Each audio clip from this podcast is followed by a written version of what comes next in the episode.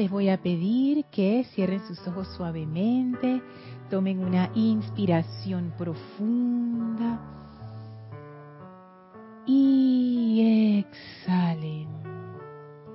Inhalen profundamente y exhalen. Inhalen profundamente y exhalen, soltando toda tensión, soltando todas las preocupaciones del día. Sientan cómo su vehículo físico se llena con esa gran luz maravillosa de la presencia yo soy. Sientan cómo esa maravillosa energía se expande en y a través de ustedes. Visualícenla como una gran llama violeta, majestuosa y maravillosa, envolviéndolos. Y esa llama succiona toda la energía discordante de su vehículo físico y la transmuta en luz. Esa llama se expande y succiona toda la energía discordante de su vehículo etérico y la transmuta en luz. Esa llama succiona toda la energía discordante de su vehículo emocional y la transmuta en perfección. Esa llama succiona toda la energía discordante de su vehículo mental y lo transmuta en perfección, maravillosa perfección que ahora emana de sus cuatro vehículos inferiores y conciencia y sientan cómo esa llama violeta se expande poderosamente hasta que ustedes son esa conciencia liberadora, expansiva, entusiasta, alegre de la llama violeta. Sientan cómo sus conciencias son elevadas y conectadas con este núcleo poderoso de amor que es el fuego violeta. Sientan cómo esa llama violeta permite la presencia del amado Maestro Ascendido Serapis Bey. Y a su llegada esta llama cambia de color, convirtiéndose en una tremenda llama blanca cristalina, llena de esa cualidad de purificación ascensional, llena de esa cualidad de gratitud y de amor de la llama de la ascensión el Maestro Ascendido Serapis Bey nos da su bendición especial y abre para nosotros ese portal divino que nos conecta con el templo de la ascensión en Luxor. Avancen a través de este portal y entren a través del gran templo de Luxor, a través de sus grandes puertas, y envíen su bendición y amor y gratitud al amado Maestro Ascendido Serapis Bey por el privilegio de entrar una vez más a su hogar. Ahora suban las escalinatas, atraviesen el primer templo, atraviesen el segundo templo, entren al tercer templo, en la pared del fondo, entren al cuarto templo, a ese ascensor maravilloso que eleva todavía más nuestras conciencias. Y cuando las puertas se abren, estamos frente a las gigantescas puertas del quinto templo, las cuales se empujan suavemente y se abren para dar pie a ese maravilloso templo circular con el brasero en medio en donde flamea la llama y a nuestro encuentro viene el amado Maestro Ascendido Hilarión, sonriente y jubiloso. Abran sus conciencias ahora, permitiendo que esa energía del amado Maestro Ascendido Hilarión los penetre, los nutra, los eleve, y que su gran sabiduría, discernimiento y conciencia abra nuestro entendimiento para hacer de esta enseñanza palabra viva en nuestras vidas, de manera que podamos comprender y aplicar estas maravillosas enseñanzas. Nos sentimos en unicidad con el amado Maestro Ascendido Hilarión dentro de su gran aura esmeralda. Y vamos a permanecer junto a Él mientras dura la clase. Tomen ahora una inspiración profunda llena de gratitud. Exhalen y abran sus ojos. Bienvenidos sean todos a este su espacio Maestros de la Energía y Vibración. Bienvenida Yari, bienvenida Elma. Gracias a todos ustedes que están conectados a través de Serapis Bay Radio o Serapis Bay Televisión en sus dos facetas, YouTube o Livestream. Gracias Isa y Gaby por su servicio amoroso en cabina, chat y cámara. La magna presencia yo soy en mí reconoce, saluda y bendice la presencia yo soy en todos y cada uno de ustedes. Yo soy aceptando igualmente. Gracias a mis hermanas que me acompañan aquí, gracias a todas bellas. A Maritza que está allá arriba preparándose para el ceremonial también, que es parte de esta clase. Gracias a todos ustedes que siempre se conectan no solamente a esta clase, sino a todas las clases. Gracias por ese amor, por su atención, por su conciencia, gracias por compartir su conciencia con nosotros a través de sus saludos en el chat, a través de sus comentarios o preguntas. Recuerden que estas clases son interactivas. Por favor, escríbanos si tienen alguna consulta acerca de la clase a los chats que tenemos habilitados, Serapis Bay Radio, por Skype o directamente al chat de YouTube. Y si estás escuchando esta clase en diferido, o sea que hoy no es viernes 29 de marzo de 2019, igual me puedes hacer llegar tus comentarios a través de mi correo electrónico lorna.serapisbay.com. Y bueno, hemos atravesado muchas aventuras desde que comenzamos el quinto templo. La última aventura en la que estábamos era la aventura de la obediencia, que entramos allí por estar estudiando la ley de amor, que entramos allí porque ese amor es la base del fuego sagrado, que es una de las cosas que se estudia cuando uno entra al quinto templo.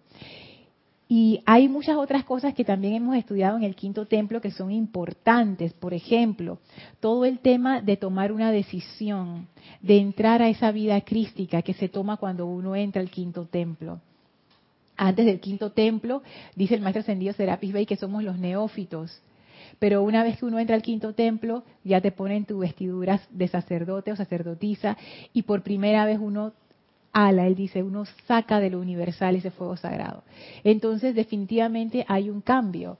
Si en los primeros cuatro templos estuvimos como neófitos y ahora que entramos al quinto somos ascendidos a sacerdotes, quiere decir que hay un cambio de conciencia, y es un cambio de conciencia bien grande.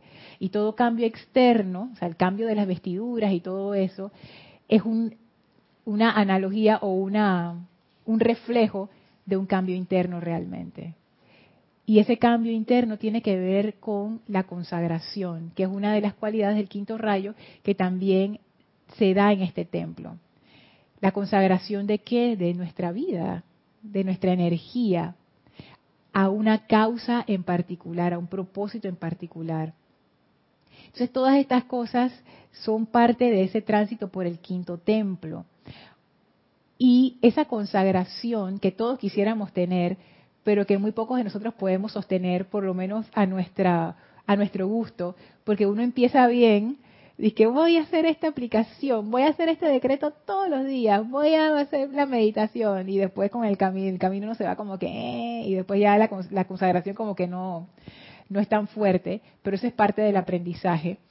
El maestro ascendido Hilarión nos llevó por un camino en donde él nos mostró por qué eso es difícil de sostener y tiene que ver con la gratificación como nuestro poder motivador.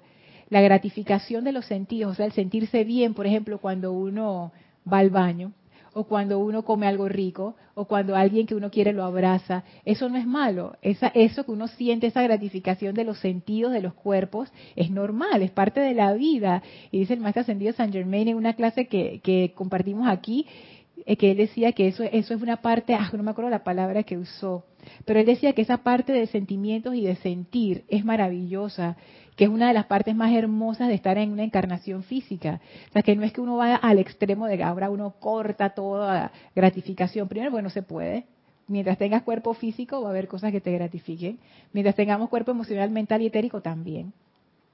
La cuestión es cuando eso se convierte en nuestro poder motivador que la única razón por la que hacemos las cosas es para gratificarnos. Entonces ahí pasamos de ser, por ejemplo, personas que ponte que a ti te gusta tomarte tu copita de vino de vez en cuando, en una ocasión especial, en la boda de fulanito, eso es una cosa.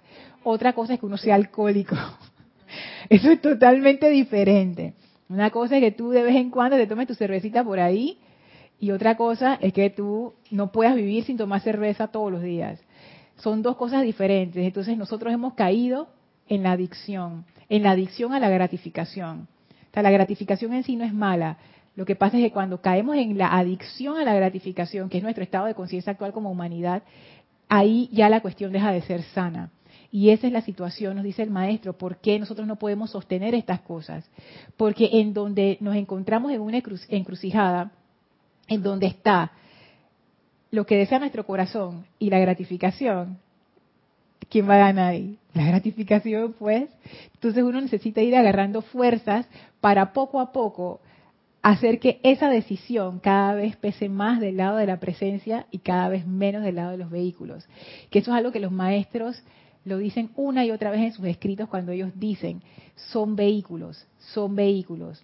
Los cuatro cuerpos son vehículos, como para para hacernos caer en cuenta que no es lo que el vehículo quiere, es lo que el conductor desea.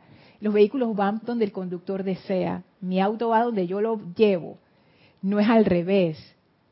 Entonces, estamos en una situación en donde nuestros vehículos se han vuelto los conductores, como en los casos de adicción, en donde ya la persona simplemente depende para todo de, esa sustancia, de la droga, de lo que sea, y ya su vida es, ya no es nada más que eso. O sea, es como una anticonsagración. O sea, eres unipuntual, pero del lado de la dependencia, no del lado de la maestría, y eso es, un aspecto peligroso realmente, porque ahí pierdes definitivamente tu libre albedrío un adicto puede decir que él hace lo que él quiere o lo que ella quiere y lo que ella quiere es consumir drogas. Así que ese, es mi libre albedrío, pero en realidad nosotros sabemos que eso no es libre albedrío, eso es compulsivo, o sea, no lo puedes controlar, se te salió de las manos ya. Eso no es libertad porque si la adicta dice, por esas iluminaciones de, de la vida, hoy no quiero inyectarme heroína, es muy poco probable que pueda sostener eso. Lo más seguro es que en 20 minutos va buscando su agujita y ¡pap! de una vez. Y nosotros estamos tristemente en una situación similar. Hoy no voy a criticar. Hoy no voy a pensar mal. Hoy no voy a sentir cosas discordantes. Y a los 20 minutos o menos, ¡pac!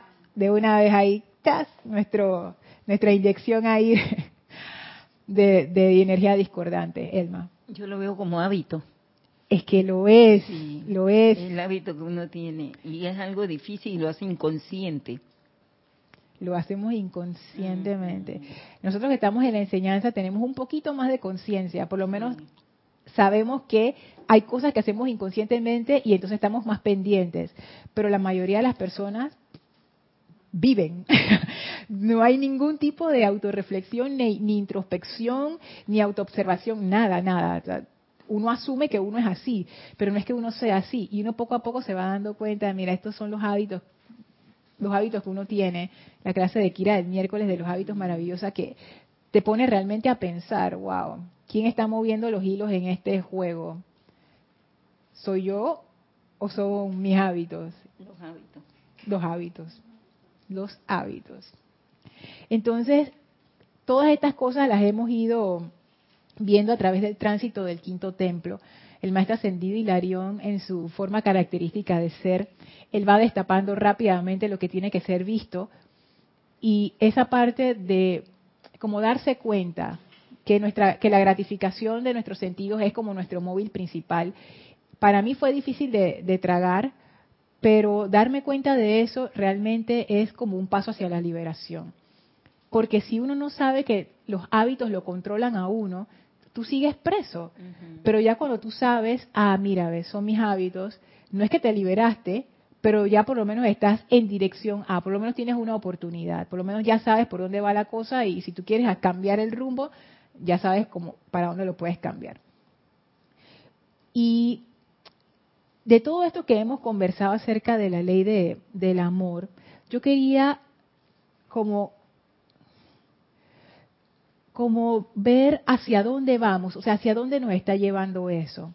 Y quería leerles algo que dice el amado Maestro Ascendido Serapis Bey cuando él describe el quinto templo. que es muy hermoso, que es, allí es donde él habla de la consagración. Voy a leer solamente una parte, eso está en el diario del Puente de la Libertad de Serapis Bay, en la página 66, en el capítulo 14. Y esto de la consagración tiene que ver con lo que hemos estado estudiando acerca de la ley de amor. Y van a ver cómo. Dice así el maestro, cuando la cada vez menor cantidad de neófitos entra al quinto templo, bajo el gran Hilarión, llegamos al bello festival de la consagración. En este templo dedicamos entonces los sacerdotes y sacerdotisas de la llama, el fuego sagrado. Hasta este punto no se les permite asistir a la llama ni oficiar en el altar. Y aquí hago un paréntesis porque esto yo no lo había visto. No se les permite asistir a la llama. ¿Esto, ¿Eso qué quiere decir? Que si tú quieres ayudar como un ayudante al sacerdote principal, ni eso te dejan. Fuera. Tú eres parte de la congregación.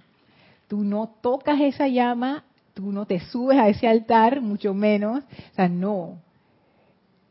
Y es bien interesante porque en este templo dedicamos entonces los sacerdotes y sacerdotisas de la llama del fuego sagrado. O sea, tú haces una dedicación. Tú vas a dedicar tu vida a un aspecto del fuego sagrado, una llama en particular. Ellos constituyen la congregación, son los suplicantes, los, son los neófitos de cabeza rapada, las vestiduras de lino, los pies descalzos y los corazones esperanzados. Cuando entran al templo 5, habiendo pasado por la iniciación de unirse al santo ser crístico con toda humildad, desprendimiento y servicio, están listos entonces para recibir sobre sí las vestiduras de la consagración sus hombros reciben las vestimentas, sus pies las sandalias doradas, su piel es revestida por ropajes de seda. Luego el gran Hilarión o el amado Rafael o algún miembro de su corte realiza el servicio de consagración. La luz es consagrada antes de entrar al cuerpo. El cuerpo emocional es consagrado y hecho visible a toda la asamblea. El cuerpo etérico es consagrado, el cuerpo mental es consagrado.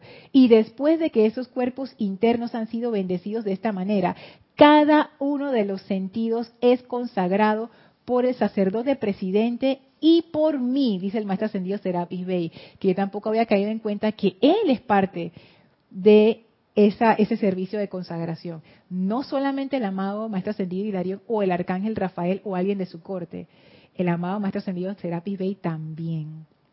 Y fíjense que el amado Rafael y el amado Hilarión, ellos consagran los vehículos. Pero en la parte de consagrar los sentidos, eso lo hace el sacerdote presidente y el amado Maestro Ascendido Serapis Bey. Y eso me hace pensar en la, en la nota que él siempre dice de la tontería de los sentidos. Fíjense, él es el que hace la consagración de los sentidos cuando uno llega a ese nivel. Me parece interesante eso sigue diciendo, es una ceremonia magnífica y algún día será entretejida en sus ceremonias del futuro antes de que las corrientes de vida vayan adelante a servicios más que ordinarios. Y esto lleva, o sea, primero la primera vez que yo leí eso a mí me encantó, porque yo me imaginé, tú sabes, toda la fantasía y lo que eso. Pero ahora que lo leo y preparándome para esta clase, la pregunta que uno ha de hacerse es, ellos consagran los vehículos, pero lo consagran a qué? ¿A qué ellos hacen esa consagración? ¿A qué ustedes creen que hacen esa consagración, Elma? Para acompañar el ceremonial. Pero ellos consagran los vehículos, ¿a qué los consagran o a quién los consagran? A lo que desean participar, lo que desean dar su energía de vida a ese, servicio que se va a hacer. No, esos son los consagrados. O sea, una vez, por ejemplo, consagran tu cuerpo emocional, pero ¿a qué ellos lo consagran? Ya, Yari. A la perfección. Ese es el número siete. A la perfección de la presencia, porque una, o sea, como él dice, una consagración, ya estás dando como el nivel máximo de que eres casi, de que eres perfecto. Entonces esa consagración debe ser a la presencia, al, alma, al espíritu. Porque o sea, es, algo tan, tan sublime y él representa al concepto inmaculado. Entonces lo el amado Serapis. El amado Serapis que está diciendo ahí, está como ese concepto inmaculado y es como, como al plan divino. Por ahí me suena que, que va eso. Por ahí me suena. Yo también, yo también pienso eso. Porque fíjate, la diferencia... Ay, sí, Elvi, por favor. Eh, yo también lo estoy viendo en la otra parte. Ellos te van consagrando... Más cerquita. Te van consagrando tu vehículo para lograr tener la maestría en la armonía, para dar lo mejor en ese momento.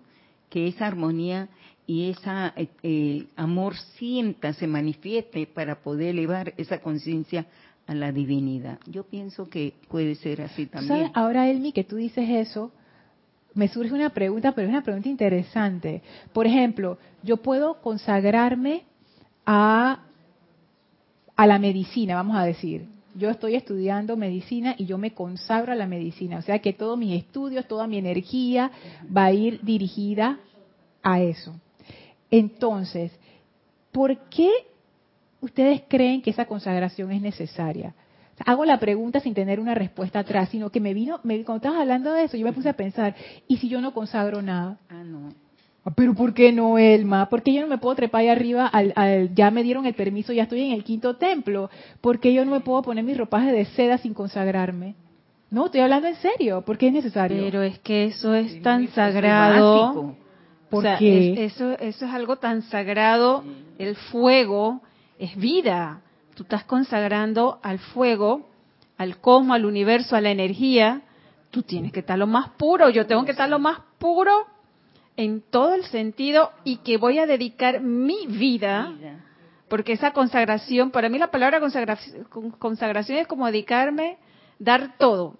Yo dejé de ser yo y ya esa parte de mí amorosamente acepta dar ese todo a la vida, en ese caso al fuego sagrado, ¿no? Me llama mucho la atención que él dice ahí que develan el cuerpo emocional a todos. O sea, que todo el mundo ve, te ve transparente, esa consagración te ves tal tan perfecto, tan transparente que no hay ahí no hay nada que ocultar. Todo el mundo te está viendo tal cual eres. Tal cual eres. En todos tus vehículos te ven tal cual eres. Entonces, consagración también es verme, que los demás también me vean, eh, como dice el amado Jesús, el que ve a mí ve al Padre. Entonces, es esa consagración que, que yo no la había visto, creo que de esa manera, de ese punto. Wow. Para mí era como algo, como que era una disciplina, pero no, creo que está bien lejos de ser una disciplina la consagración.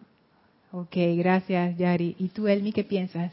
Yo lo veo como estar muy consciente al trabajo que estás haciendo y esa unificación que tú sabes que vas a tener una respuesta y ese sentimiento hacia la hacia la luz que te va a apoyar, te va a hacer el trabajo. Un ejemplo, viene una tormenta, tú te vas consagrando con la presencia de Dios y va elevando tu conciencia y tu sentimiento de amor, de gratitud y, muy base la armonía para poder realizar y manifestar y realizar y manifestar esa acción aquí en la tierra que se pueda resolver.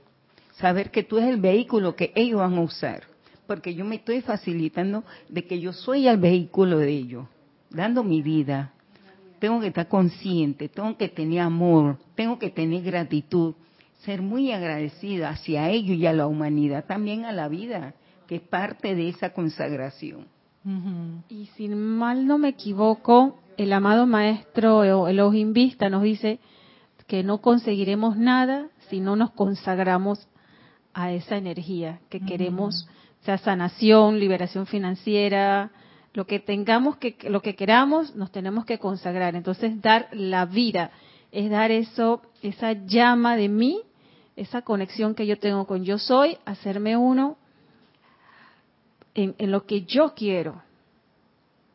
Sabes que eso que dice el Elohim Vista me parece, Yari, que él lo dice con respecto a la concentración, que uno no puede tener eh, las cosas que uno quiere sin concentración.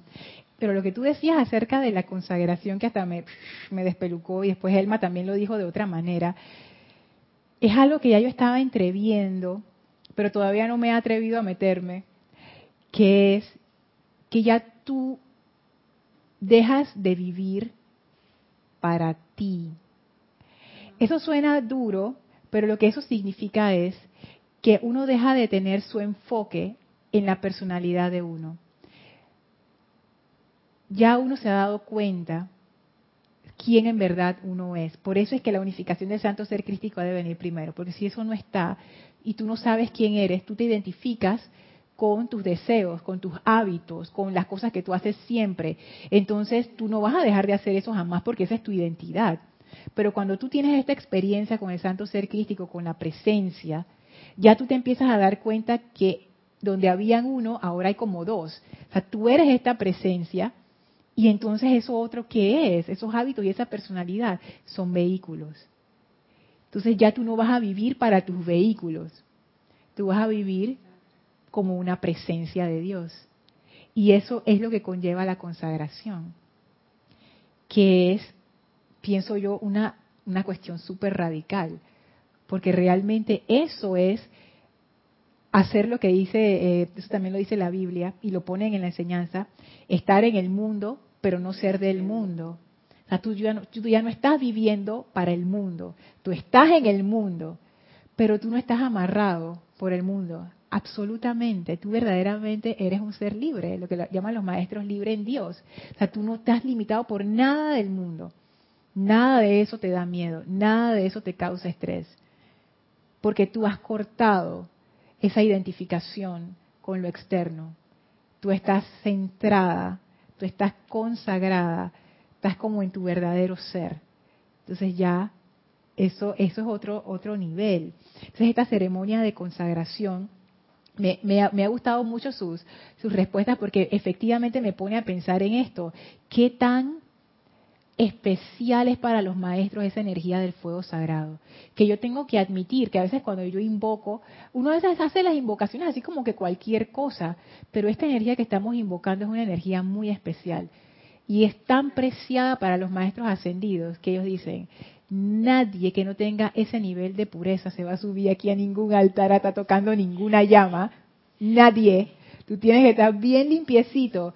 Lo Por... dice el maestro Serapi bueno, lo dijo así, yo lo estoy diciendo así, pero es, es como que o sea, tú no te vas a subir con la ropa sucia, con el alma sucia, a estar en contacto con esta energía, porque esa energía va a ser transmitida a través de ti. Y eso era lo que yo no había visto que ustedes lo trajeron. Tú vas a ser el conductor. Ese fuego sagrado puede estar ahí, pero si no hay nadie que lo conduzca, se queda allí. Si yo voy a ser el conductor de ese fuego sagrado, ¿qué es lo que yo voy a dar? yo no voy a dar la oscuridad de mi alma a otra gente.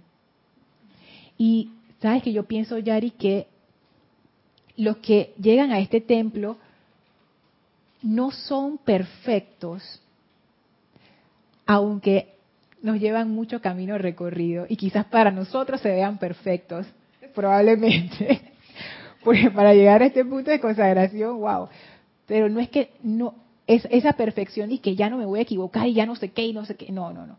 Porque ellos todavía no son ascendidos, ellos están en su camino a la ascensión.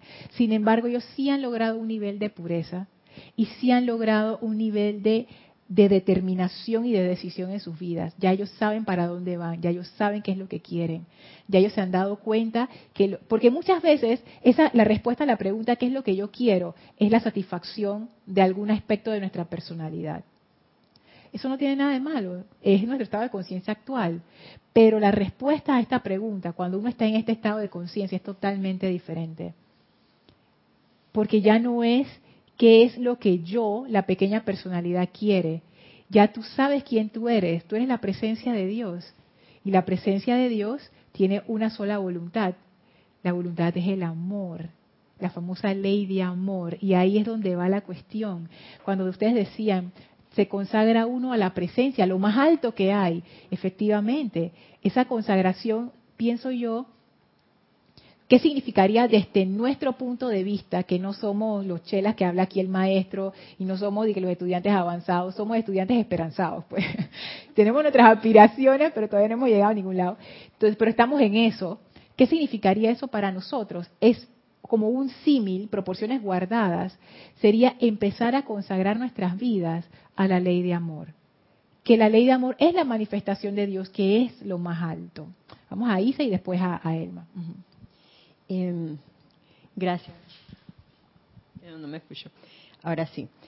Primero, eh, para los que puedan estar escuchándonos por radio y televisión, que tengan un poquito de paciencia porque la página web está fuera del aire, pero ya pronto, pues, la, por favor, vamos a arreglar esa apariencia. Por otro lado, recordar a los que nos escriban por YouTube, por favor, reportar de dónde nos escriben para ahorrarnos un poquito de tiempo en ese sentido. Tenemos un comentario y una pregunta. Ajá. El comentario es de Carlos Alberto desde Argentina, Villa María, Argentina. Dice, Dios los bendice. Bendiciones. La consagración es la entrega o dedicación a la hermandad de los maestros. Es una actitud de vida, no un rito. Ajá, exactamente. Oh, Carlos Alberto, exactamente.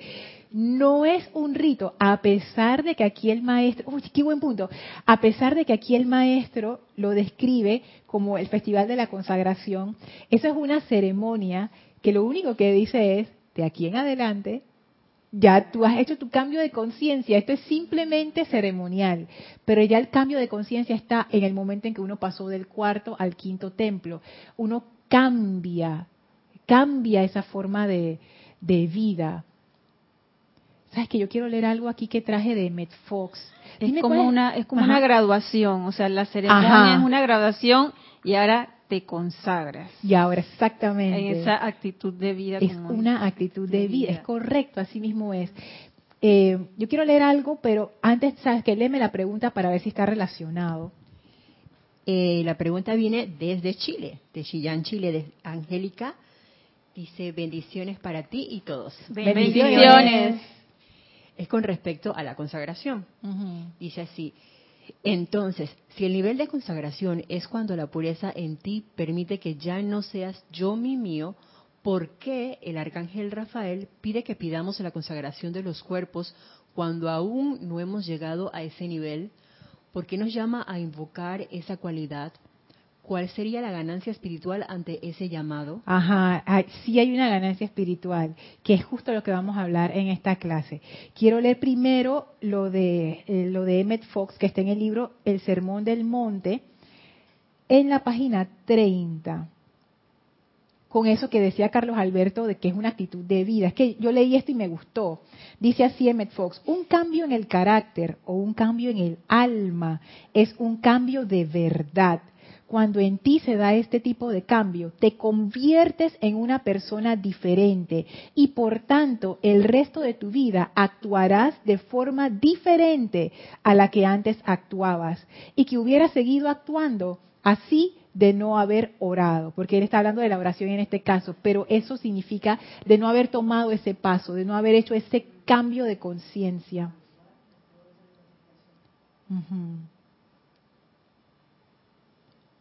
Sí, dice así, puede que el grado de cambio sea insignificante, y esto está relacionado con la pregunta de Angélica, puede que el grado de cambio sea insignificante cada vez que oras, o cada vez que decretemos, o cada vez que meditemos en nuestro caso, pero, sigue diciendo M. Fox, el cambio ocurre no obstante, ya que nadie puede orar sin cambiar en algún grado.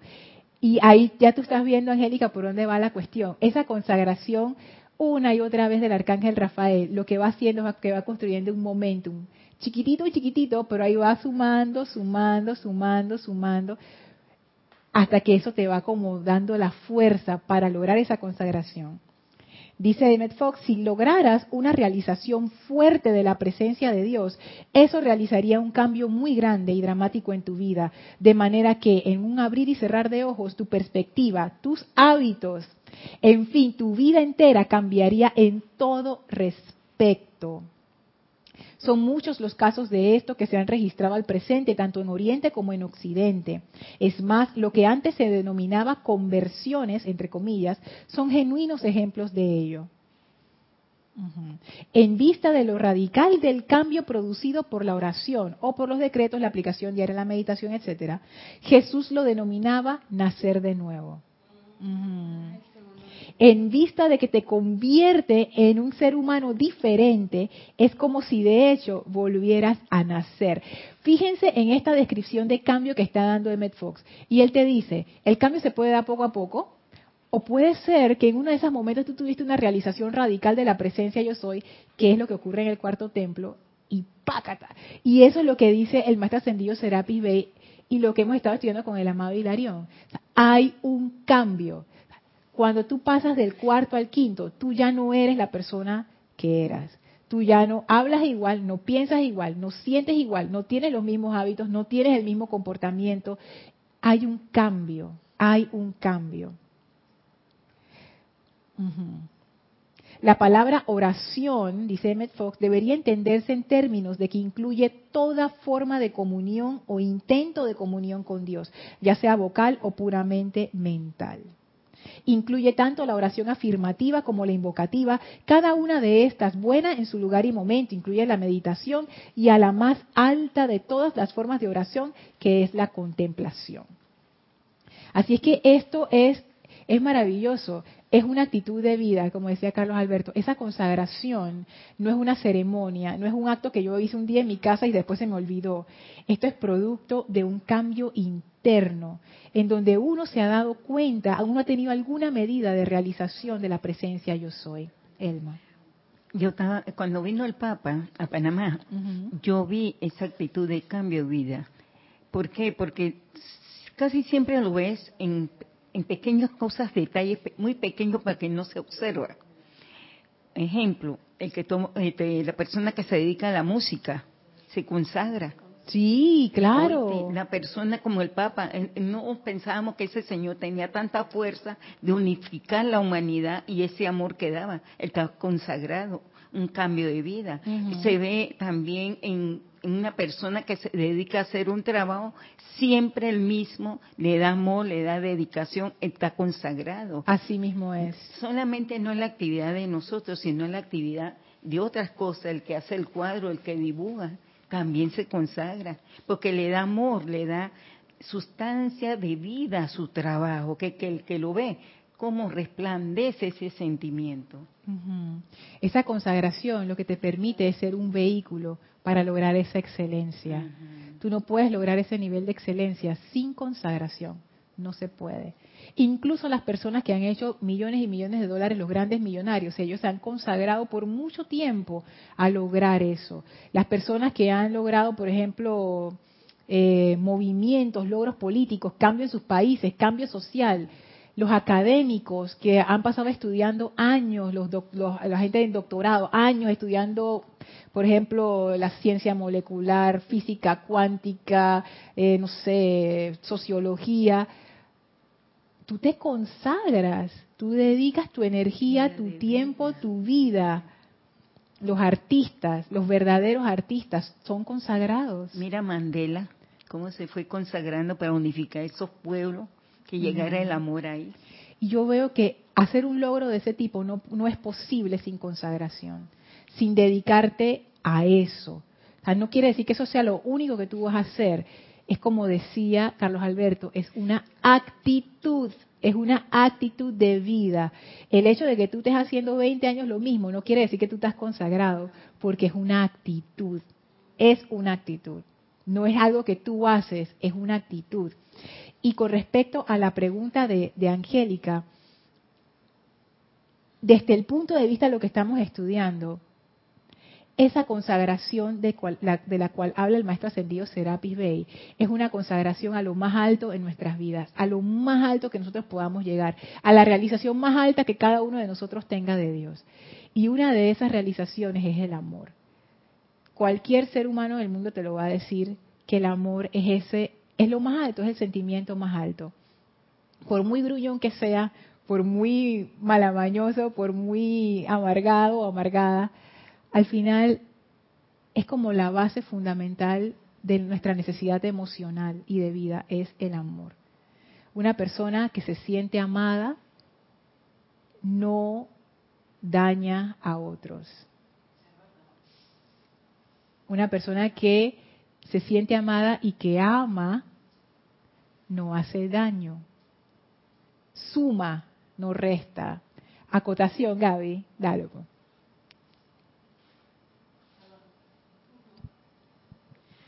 o que es feliz con lo que hace. ¿Cuántas veces he ido a, a lugares X, instituciones gubernamentales, privadas, lo que tú quieras? Y ando yo y que, buenos días. La persona no me mira ni me dice buenos días. Disculpe, eh, necesito saber esta información. Y ácidamente me da una respuesta que yo dije, pero ¿qué pasó aquí? No estás feliz con lo que estás haciendo. Emanas, emanas enojo, frustración.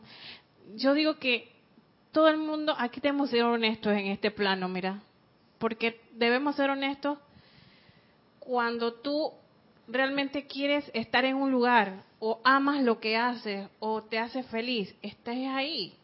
Porque sería tan bonito que todos encontráramos algo que hacer que nos que nos guste, que nos llene, que lo amemos y la misma ascensión se va multiplicando sola porque el amor y la felicidad ele exactamente eleva.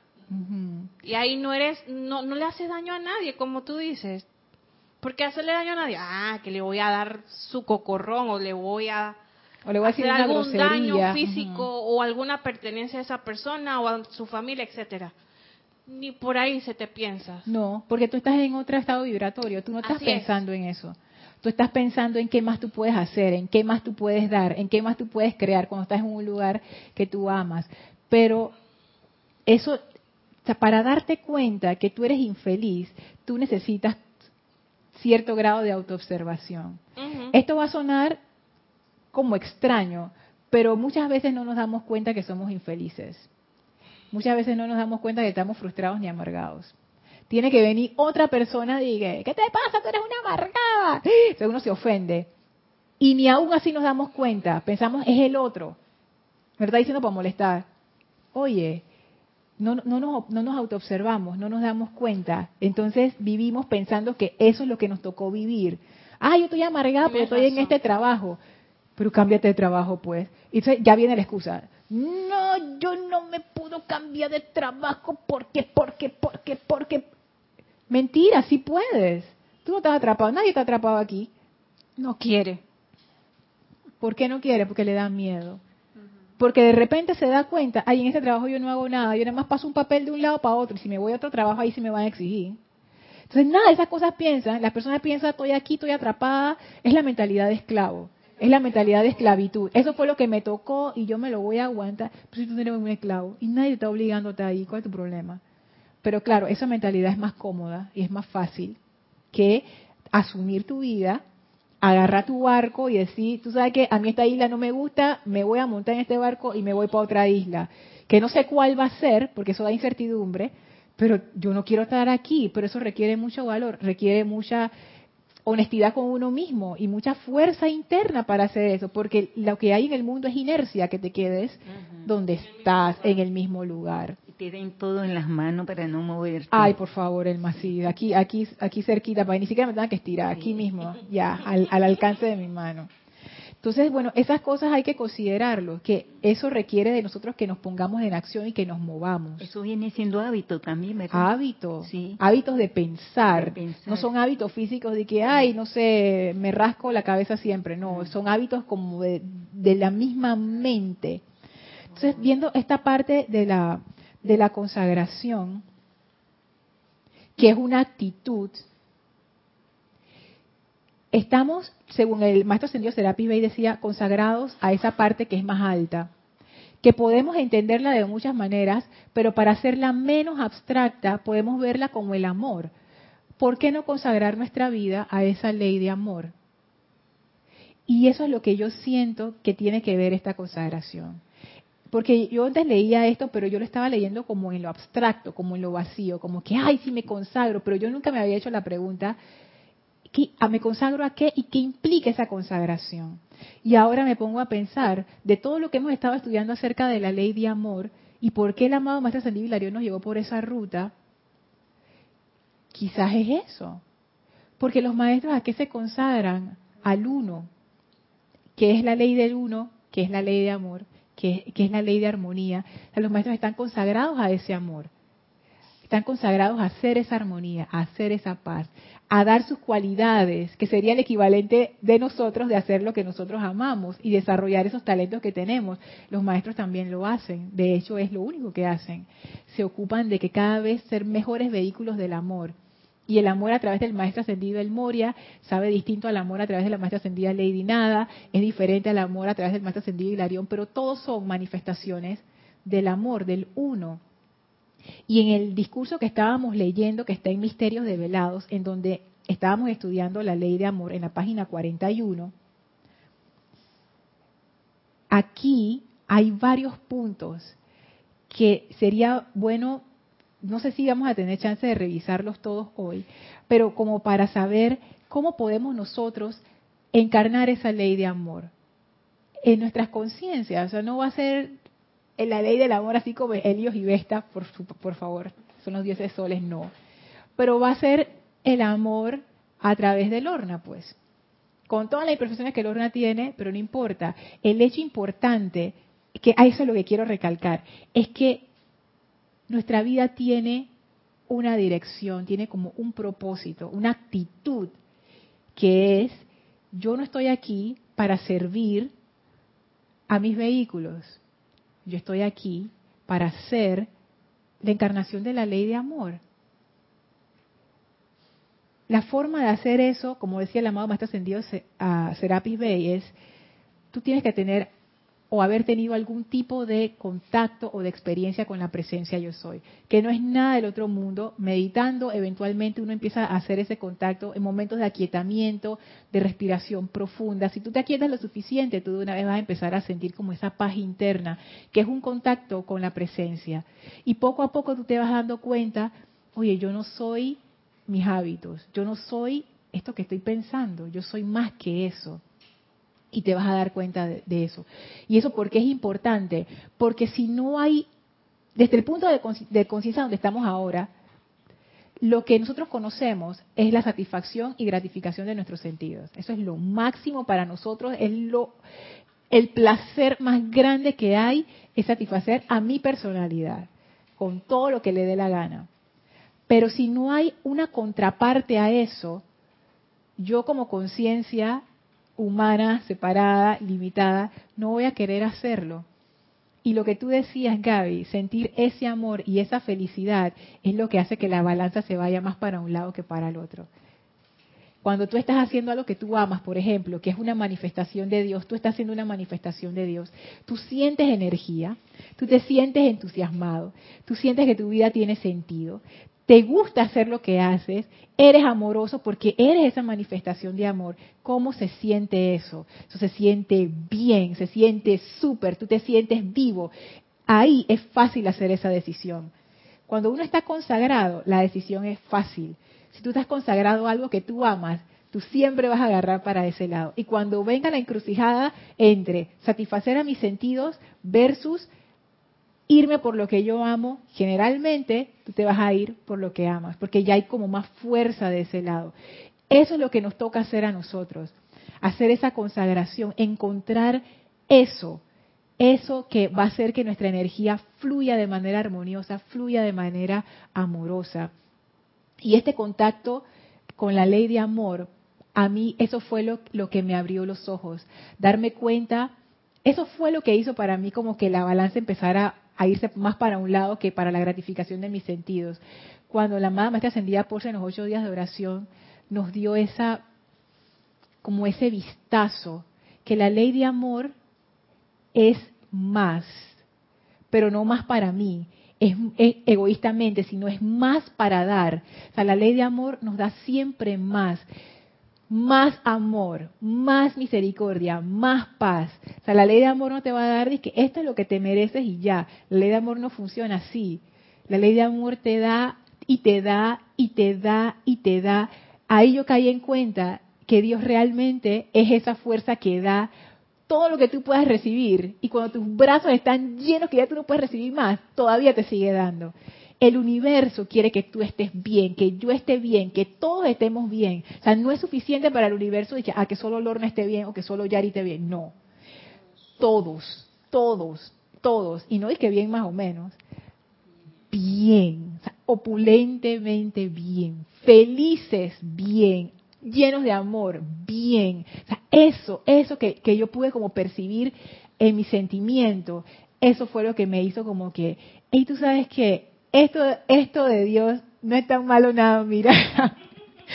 yo sí puedo confiar en, en, una energía que desea el bien para mí, para todos. Y eso fue lo que en mí abrió la puerta a la confianza, abrió la puerta a la fe, abrió la puerta a la posibilidad de empezar a vivir de acuerdo con la ley de amor, dándome cuenta que esa ley solamente es el bien para todos, para todo y para todos.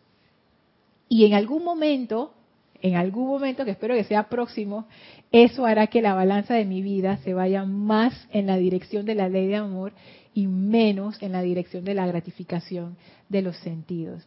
Habían varias manos. Isa, Gaby, Elma del chat tienes dos preguntas y un comentario. Ajá. El comentario es de Carlos Alberto desde Argentina. Dice, la energía no se crea ni se destruye, sino se transforma. Nuestra evolución es y debe ser progresivo y secuencial en sus vidas. Pensar que, las apariencias, que las apariencias en, nuestro, en nuestros mundos son responsabilidad de otros es la peor miopía para la humanidad. Sí, es, es por eso que los maestros lo llaman la ilusión porque uno realmente cree que es así. O sea, yo me lo creo todo el tiempo. ¡Ay, fue el otro! Elma me dijo una cosa, entonces yo me puse brava. Eso tiene que ver. Ese, es mi propio hábito de reacción a las cosas de la vida. Eso es una de las cosas más difíciles de aceptar. Y a veces cuando yo pienso de que ya lo logré, no lo he logrado nada, porque ese hábito está bien enraizado y ese es uno que hay que darle y darle y darle fuego violeta bastante para darte cuenta que oye, yo tengo, yo, yo tengo la varita mágica en mi mano. Si yo soy la presencia de Dios, yo, cómo, le, estoy echando la culpa a todo el mundo si yo puedo hacer lo que yo desee en mi mundo? No tiene sentido. Eh, Isa. Yami González de aquí de Panamá. Hola, Dios te bendice, Lorna. Bendiciones. Bendiciones. Esta consagración se le puede agregar la constancia con amor, querer brindar servicio con amor. Claro que sí, esa consagración entraña constancia. Y es con amor, porque esa constancia no es obligada. No es que uno va arrastrando los pies como el ejemplo de Gabe, de que ya voy para esa oficina de nuevo y esa gente y esa gente que viene a pedirme cosas, como esa niña que la otra vez me vino a pedir que buenos días, no sé qué. No, tú vas feliz. Eso no es un peso, al contrario, o sea, tú lo haces de tu corazón. Sí involucra esa constancia. Isa. Angélica desde Chillán, Chile. Lorna, y si te consagras al amor, ¿es entonces la manifestación del verdadero libre albedrío? A eso se refería Cristian en su clase cuando hablaba de que el real albedrío era un mayor, era un nivel mayor, perdón, a lo que nosotros comprendemos. Yo creo, bueno, habría que preguntarle a Cristian, pero yo creo que sí, porque lo que nosotros pensamos, bueno, esta es mi opinión, lo que nosotros pensamos que es libre albedrío, en realidad no es libre albedrío, es hábito. Es un poco de programaciones que tenemos ahí que, no sirven para nada y que nos conduce para donde no queremos ir, pero nosotros seguimos yendo en esa dirección. Eso, lo que nosotros pensamos, yo hago lo que yo quiero.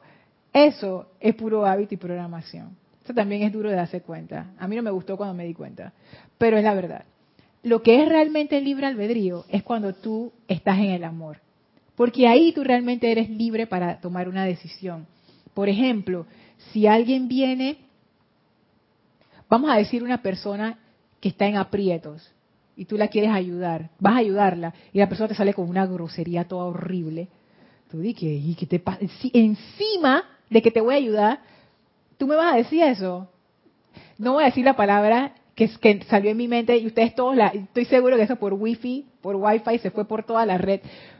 Ya, quédate ahí y, resuélvete. Pero bueno, uno dice otras palabras. Pero eso, uno pensaría, pero ese es mi libre albedrío, se lo merece, ¿quién le manda estarme diciendo cosas? No, ese no es nuestro libre albedrío. Esa es la reacción cuando alguien me ofende. Apenas tú me ofendes, esa es mi reacción. Ahí, ahí no tengo ningún tipo de libertad. Es como un programa. Tú metes A y el resultado es 1, ya. ¿Cuál sería una opción? Si yo estoy en la conciencia de amor, yo puedo tomar una decisión. Porque ahí yo no estoy velada por la ilusión de mis hábitos, de mi, de, mi historia, de mi cultura. Yo estoy viendo la situación tal como es. La persona me acaba de decir un insulto, pero yo no estoy, eso no es importante. ¿Qué es lo importante por ley de amor? Esta persona está en un aprieto y yo estoy aquí. ¿Qué hago? Discierno. ¿La ayudo o no es el momento de ayudarle y mejor dejo que resuelva sola? Pero tú no estás pensando en ti, tú no estás pensando en qué es lo que me dijo, no sé qué, tú estás viendo la situación y estás siendo un vehículo para el amor y el confort en ese momento. Llamo a otra persona para que lo venga a ayudar le doy palabras de aliento y le digo, no te muevas, espérate, yo, vengo ahora, ¿qué hago? Esa sería la diferencia. Eso sí es libertad, porque tú estás actuando desde tu corazón, o sea, tú no tienes, no estás como nublado. Cuando estamos actuando desde los hábitos, estamos completamente nublados, somos como un robot. Entonces sí, yo creo que es como, como que nosotros no entendemos bien qué es eso de libre albedrío. O sea, pensamos que tenemos libre albedrío, pero en realidad no tenemos libre albedrío. Angélica había dicho algo antes de, ajá. La pregunta era, ¿y si te consagras al amor es entonces la manifestación del verdadero libre albedrío? Yo creo que sí. Pero, pero sigue siendo mi opinión. Yo creo que sí. Porque el amor te da esa libertad. Cuando uno está en conciencia de amor, uno no está amarrado a nada. Es que eso es, tú no estás amarrado a nada y no amarras a nada.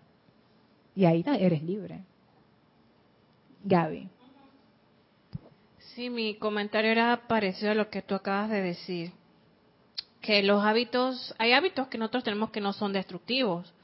Sí. Que los hemos construido a, pasa, a veces de experiencias y de, tratar eh, y experimentar esto no es bueno, esto es lo correcto que me, que me puede ayudar en X o Y cosa.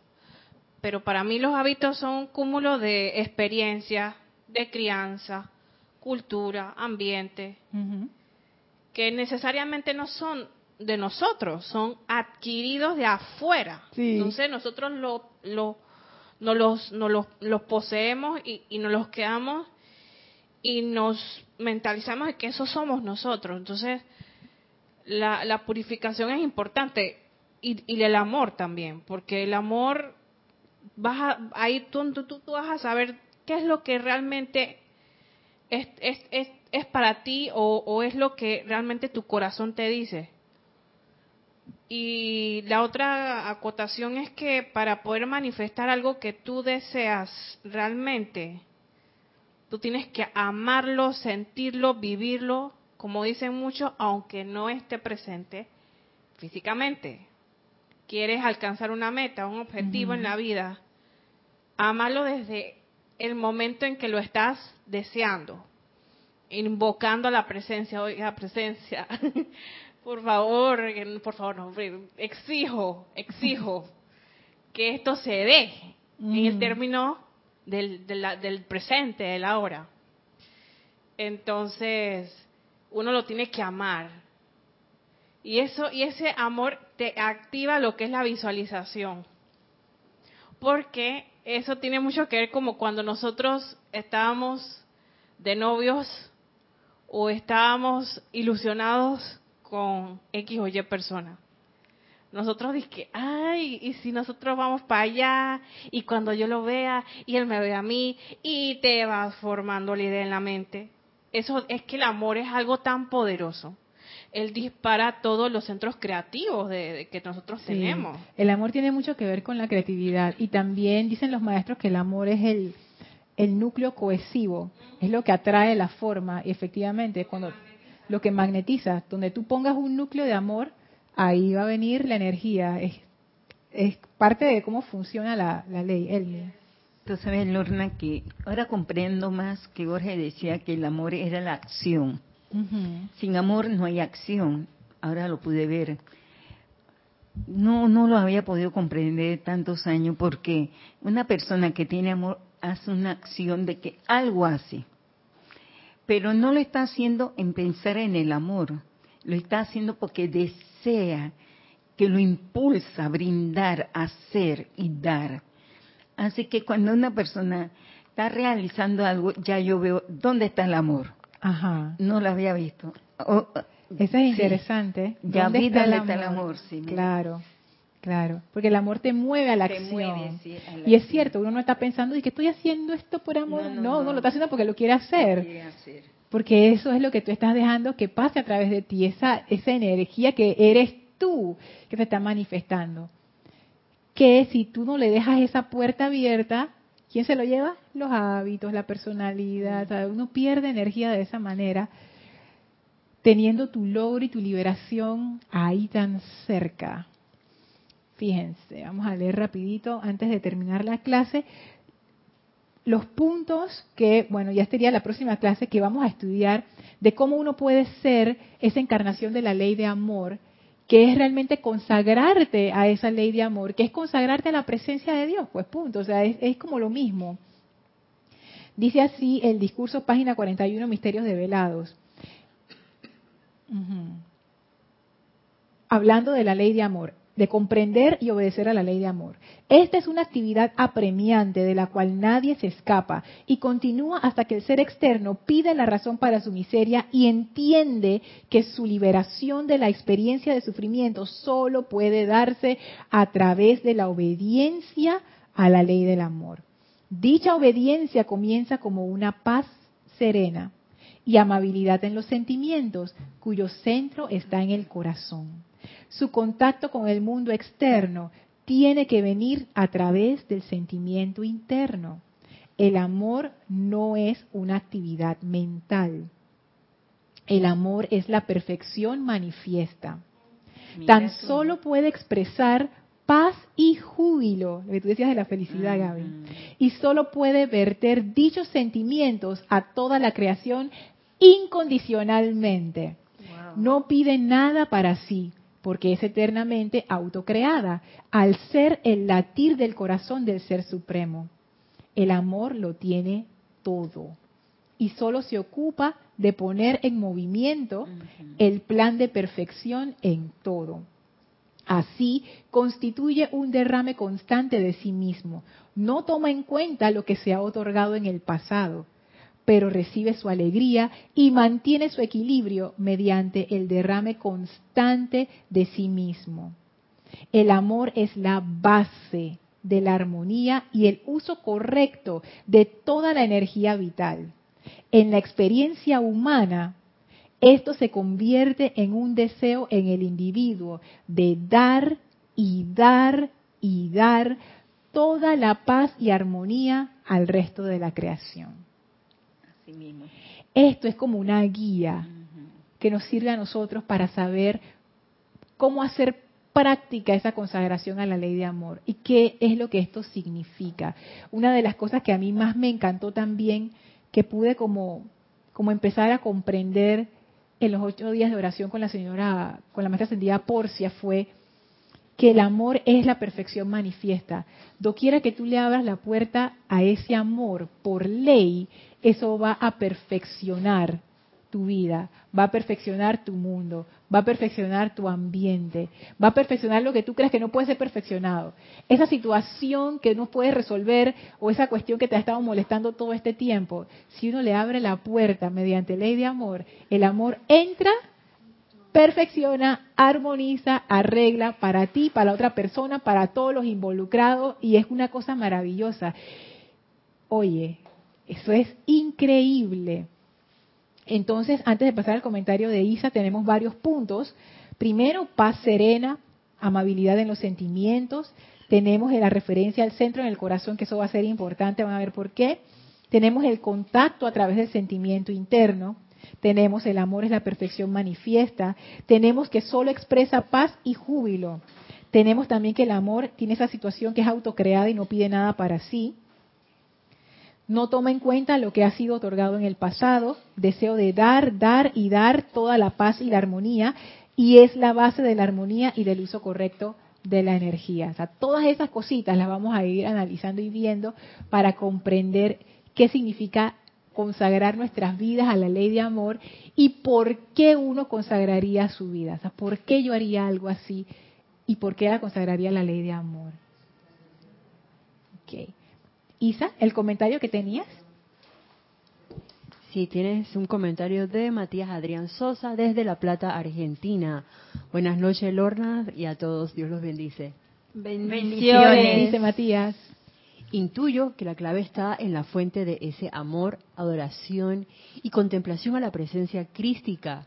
Yo soy es la fuente que nos da esa unificación con la fuente del amor divino, irradiándolo a la vida, cualquiera que sea su manifestación. Abrazos. Sí, y es que ahí dice, es, incondicional, o sea, tú te conviertes en un centro irradiador consciente de esa energía universal que es súper poderosa y súper fuerte llamada amor. O sea, es una cosa impresionante.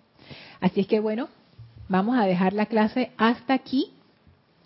Vamos a despedirnos ahora del maestro. Les pido que por favor cierren sus ojos y visualicen frente a ustedes al amado maestro ascendido Hilarión destellando esa gran aura bella esmeralda en y alrededor de ustedes que va purificando y limpiando todo concepto limitante, todo aquello que nos impide comprender y ser esa verdad, ser ese amor, ser esa presencia nos recibimos este regalo hermoso y nos inclinamos en gratitud ante el amado Maestro Ascendido Hilarión por el privilegio de estar dentro de su radiación.